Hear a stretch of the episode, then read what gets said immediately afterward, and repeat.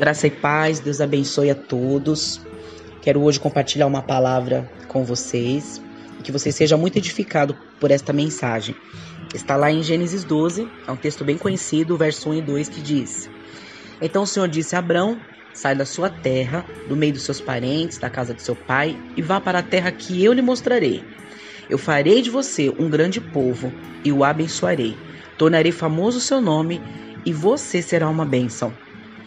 Deus aqui está encorajando um homem chamado Abrão, dizendo para ele: Abrão, sai.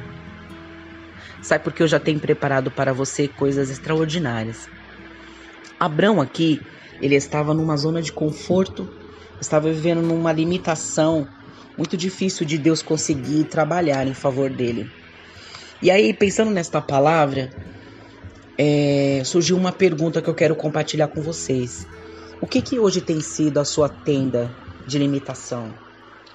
O que, que você tem construído até hoje na sua vida que te impede de viver o que Deus já preparou para você, as promessas de Deus? Qual é hoje a sua tenda que te limita?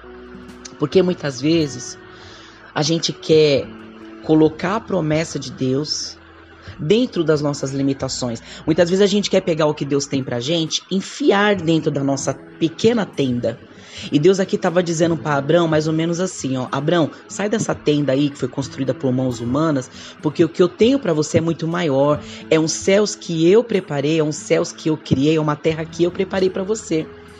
Então que nesse dia de hoje a gente possa se encorajar e não apresentar a Deus mais desculpas para que a gente não avance.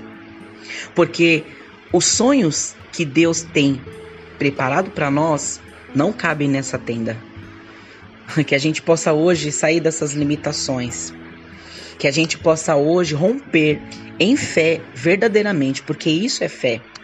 Que a gente possa é, entrar para debaixo dos céus de promessa que Deus já estabeleceu para as nossas vidas.